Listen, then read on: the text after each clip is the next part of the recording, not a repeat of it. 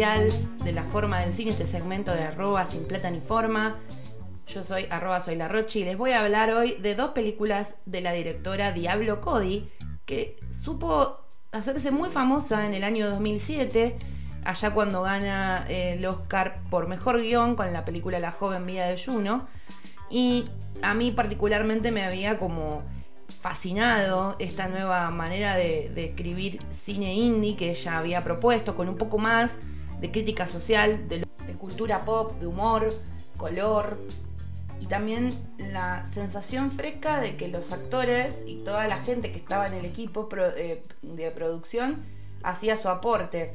Tiempo más tarde nos enteramos que Elliot Page, que encarnaba a Juno, eligió la música y la ropa del personaje. Pero no voy a hablar de Juno. Voy a hablar de dos pelis un poquito más cerca en el tiempo. Una es Young Adults, jóvenes adultos, y la otra es Tali, una película del 2011 que para mí había sido la última que ella había sacado. No me enteré que había sacado una más que se llama Paradise en 2013, que después la voy a mirar. Y ahora vamos a hablar un poquito de por qué Diablo Cody se llama Diablo Cody. Esto me pareció precioso. Parece que ella iba manejando una noche por Wyoming, pasó por la ciudad de Cody y al mismo tiempo escuchaba una canción ochentosa eh, de una banda que por lo que busqué tuvo como un solo disco que se llamaba Arcadia, la banda, y la canción se llamaba El Diablo. Entonces ella iba escuchando esa canción, pasando por Cody y hablando por teléfono con un amigo que le decía, bueno, baja la velocidad porque estás hablando conmigo por teléfono. Ella le dijo, no, está conduciendo el diablo en este momento. Entonces, bueno, quedó, quedó esta anécdota. La verdad es que la historia de Diablo Cody yo me sorprendí. Se ve que en su momento debo haber manejado alguno de estos datos porque estaba fascinada cuando era más chica con ella. Em, Diablo Cody es una chica que está bueno saber su historia porque si después vamos a hablar de las películas de ella, ustedes van a ver que hay elementos de su, de su biografía y de sus vivencias que están en las pelis.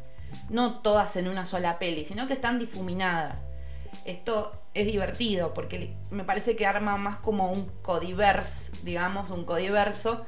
Y además también está esta cuestión de que después ella va a repetir actriz con estas dos pelis que yo elegí que tienen en común, no solo que tienen la misma actriz, ya vamos a ver. Eh, bueno, en realidad su nombre es Brooke Bassi y ella nació en una familia católica en Illinois, en Chicago, y más o menos a, su veintena, como era muy fanática de internet, se hizo un noviecito, se llamaba John. El chabón era de Minnesota, entonces se fue a vivir a Minnesota. Eventualmente se casó con el, con el loco y se puso a trabajar en una agencia de publicidad. Ella hizo, eh, fue a la facultad, o sea, fue a la universidad. Y la verdad que se súper aburrió trabajando en ese universo de la publicidad y le dijo un día al marido, mira, tengo un blog, eh, me está yendo bien en el blog, me gusta mucho escribir y necesito vivencias para el blog. Y en una agencia de publicidad no estoy teniendo esas vivencias. Así que me gustaría empezar a hacer striptease. Quiero ser stripper. Y el tipo le dijo, bueno, mira, si te hace bien. Yo no siento que haya sido una consulta, o sea, en las notas leí que era como con la bendición de su marido. Aguantá, o sea, quiero hacer esto, te lo estoy consultando porque estamos juntos, pero sé, me parece como que lo de la bendición es un montón. Eh, bueno, la loca se va a, trabajar de stripper, le va un poco mal, ella cuenta. Eh, que había otras chicas que ganaban 4 mil dólares la noche, ella ganaba 800 dólares. Eh, inclusive también trató de sacar unos pesos en líneas eróticas, unos dólares, y no, no, tampoco le fue muy bien. Además, bueno, estuvo un año haciéndolo y no le gustó, obviamente se dio cuenta que las mujeres eran tratadas como carne, que tenía que ser muy robótica, no sentir, etcétera, etcétera, y que bueno, también te sentís como infravalorada, te baja la autoestima, etcétera. Bueno, la verdad es que no le gustó. Después se enteró la madre, justo cuando renunció se enteró la madre y la madre entró como en, una crisis profunda. No está muy ampliada qué más, qué más pasó con la madre de Diablo Cody. Pero la cuestión es que después de esa experiencia, su blog se hizo muy famoso, eh, tuvo más de 10.000 lectores, en internet es un montón.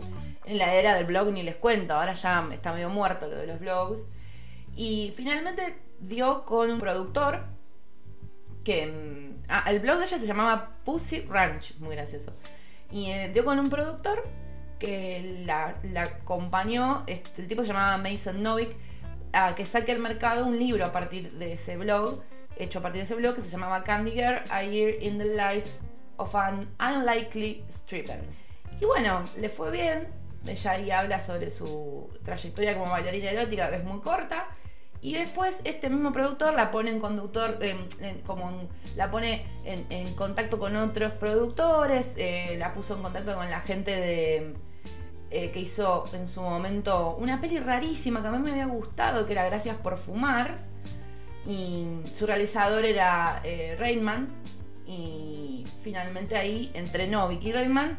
Empezaron a cocinar lo que fue su primera película Juno.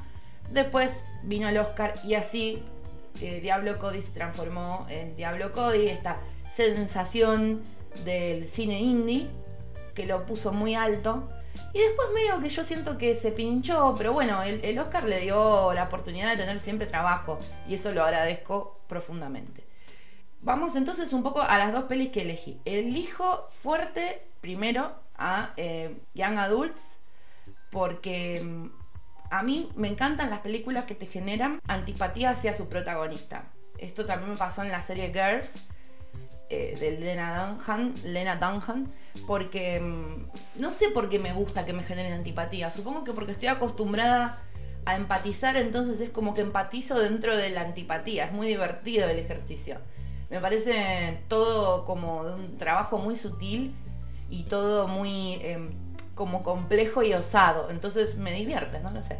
Bueno, eh, la protagonista que es Mavis Gary es una escritora y vive donde? En Minnesota, a donde se había mudado Diablo Cody. Ah, ah. Eh, bueno, vive en Minnesota, escribe eh, ficciones de, para adultos jóvenes, que son estos libros estilo eh, Los Juegos del Hambre, bueno, que, que tuvieron su, como su pico en la época de Harry Potter y todo eso. Esta es una peli de 2011, así que todavía estaba full, no sé, crepúsculo, qué sé yo. Bueno, y ella es como, escribe este tipo de literatura que en realidad es una literatura como un poco falopa, ¿no? No está muy bien vista, no está bien criticada dentro del canon literario, ¿no? Y ella lo sabe, y ella carga con eso. Y atraviesa una crisis ex- existencial porque su saga eh, está como no vendiendo y mm, tiene así como un momento de un clímax nervioso leyendo un mail donde se entera que su ex de, de la secundaria está casado y recientemente es padre de un bebé. Y bueno, recibe una invitación horrible. eh, digo que es horrible porque está muy feo el diseño de la invitación del mail. Para eh, ir a, mm, a conocer al chico que acaba de nacer. Entonces, bueno, ella tiene como un arranque, deja todo.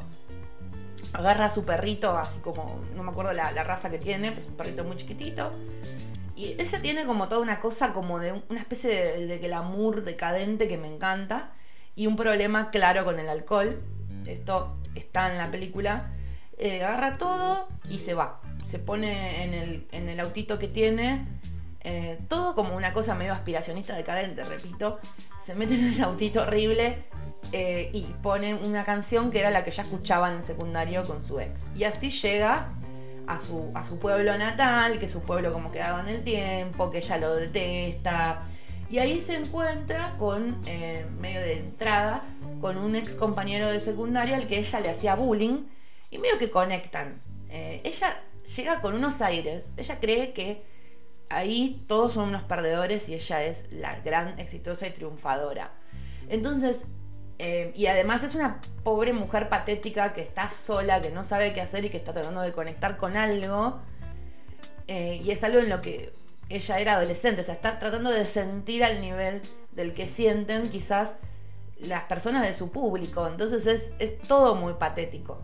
Pero por eso también genera empatía, ¿se entiende? Es como, ay, pobre mujer. Bueno, eh, lo tiene, el dinero lo tiene, el éxito lo perdió y ahora no le sirve para nada el dinero. Entonces esa es la, constitución de Mavis. Y empieza a hacer el ridículo, a hacerse la sexy con el novio, lo persigue, Em, el actor que hace del novio a mí me gusta mucho, que es eh, Patrick Wilson, que cuando no está actuando en la saga Le Conjuro también es bueno. Eh, después tenemos, bueno, Patton Oswald hace del amigo. Después, los demás no son tan conocidos, pero están todos muy bien. Yo creo que es una película que se conecta mucho con la otra película que les voy a recomendar, también de Diablo. Es un poquito más nueva, que es Tali. Tali es la historia de Marlo. También estamos en género comedia dramática, cosa que no había dicho. Y eh, también dirigen las dos Jason Reitman como Juno. Tampoco lo había dicho. Bueno, volvemos. En Tali también tenemos el protagonismo de la gran Charlie Theron, o Charlize Theron, y tenemos todos actores que si los miran dicen, ay, este lo tengo. Mackenzie Davis, Mark Duplass, Ron Livingston, etc. Y tal se trata de una mujer que eh, está por tener su tercer hijo, pasado los 40, y está como un poquito sobrepasada, un poquito mucho. Es un hijo que no esperaba, eh, su marido está trabajando extra porque, bueno, va a crecer la familia y tiene una nena que es como bastante auto, autosuficiente y un nene que es un niño atípico, o sea que es un niño que hace que tiene como rasgos quizás del espectro autista, pero no lo definen bien y cuesta cuidarlo. Y este embarazo que la tiene un poco mal, ella está, se siente como un poco sometida al juicio de, su, eh, de su hermano y su cuñada, que tienen mucho dinero igual, o sea, y tienen la misma estructura familiar, o sea, tienen tres hijos, pero tienen mucho dinero, entonces están súper bien, porque tienen niñeras, tienen una recasa, son súper progre, les queda tiempo para leer libros sobre paternidad, etcétera, etcétera. Bien, cuando finalmente Marlo da a luz, eh, intenta como arreglársela sola, el marido le dice algo así como, mira que yo voy a empezar a trabajar más, me vienen unos viajes, ¿estás segura? Bueno. Y recuerda que su hermano le había propuesto regalarle como regalo del nacimiento de, su, hija, que se va a llamar Mía, una temporada paga de una eh, niñera nocturna para que ella pudiera dormir y que la niñera la cuide durante la noche y solo la despierte para amamantar.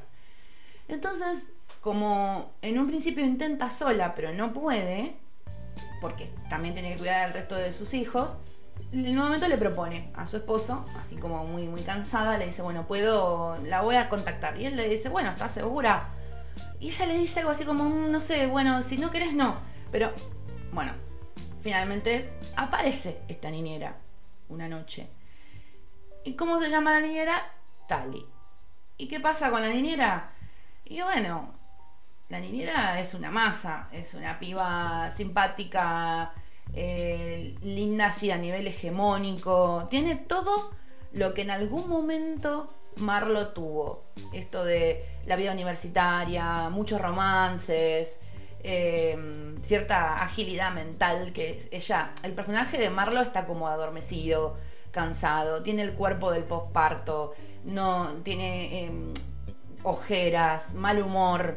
En cambio, eh, Tali tiene frescura, tiene, qué sé yo, em, tiene noche, tiene, está en el día a día, está en, la moda, ¿no? Y ella no. Entonces es como que surge un complemento extraño que no es solamente esa chica que se empieza a quedar a la noche a cuidar a la bebé recién nacida, sino también es como una amiga, un espejo, un espejo de algo de ella. Bueno, la conexión está buenísima. Todo lo que van a poder leer de la película, si la miran cuando termina, está bárbaro porque te deja pensando de esas películas que te dejan con resaca. Pasa lo mismo con adultos, con, perdón, adultos mayores, con young adults, o sea, con eh, jóvenes adultos. Pasa lo mismo, te deja una, especie de resaca, pero con Tali es distinto porque Tali tiene un, un plot twist, digamos. Y ahí es por eso que no quiero hablar mucho más. Pero bueno, ¿qué decirles de mi lectura de estas dos películas? Yo siento que eh, los elementos de la vida real están a la luz de, Diablo Cody en Mavis, porque se va a vivir a Minnesota, o sea, vive en Minnesota y después se divorcia Y ese es el presente del personaje que está en crisis total de vida antes de ir a buscar a su, a su ex interés amoroso. Y después el hecho de que Marlo, el personaje de Tali, tiene tres hijos. Igual que actualmente ella tiene tres hijos. Y mm, yo creo que hay una conexión muy fuerte. Yo no creo que esto no está expreso en ningún lado, busqué notas, pero estoy segura que lo que quiso hacer eh, Diablo, Cody, es darnos en Marlo una versión de lo que podría haber sido Mavis. Porque Mavis de alguna manera añora tener una familia, hijos. Ella como que tiene como una relación de amor-odio con esa, con esa posibilidad, digamos. Y entonces Marlo es como lo que hubiese sido Mavis para mí. Y viceversa. Mavis es como hubiese sido Marlo. ¿sí? Si Marlo no se hubiese casado, si se hubiese ido de la ciudad, etcétera, etcétera. Esto para mí es así y que me lo vengan a debatir porque yo creo que esto está pensado como un codiverso. Ya lo dije hace unos minutos y para mí es así. Bueno, después otra cosa que noté que tienen muy en común estas dos mujeres es la soledad. Son dos feminidades que muestran profunda soledad, que matan el mito, las dos películas, el mito de que la familia es la compañía y que nunca vas a estar sola.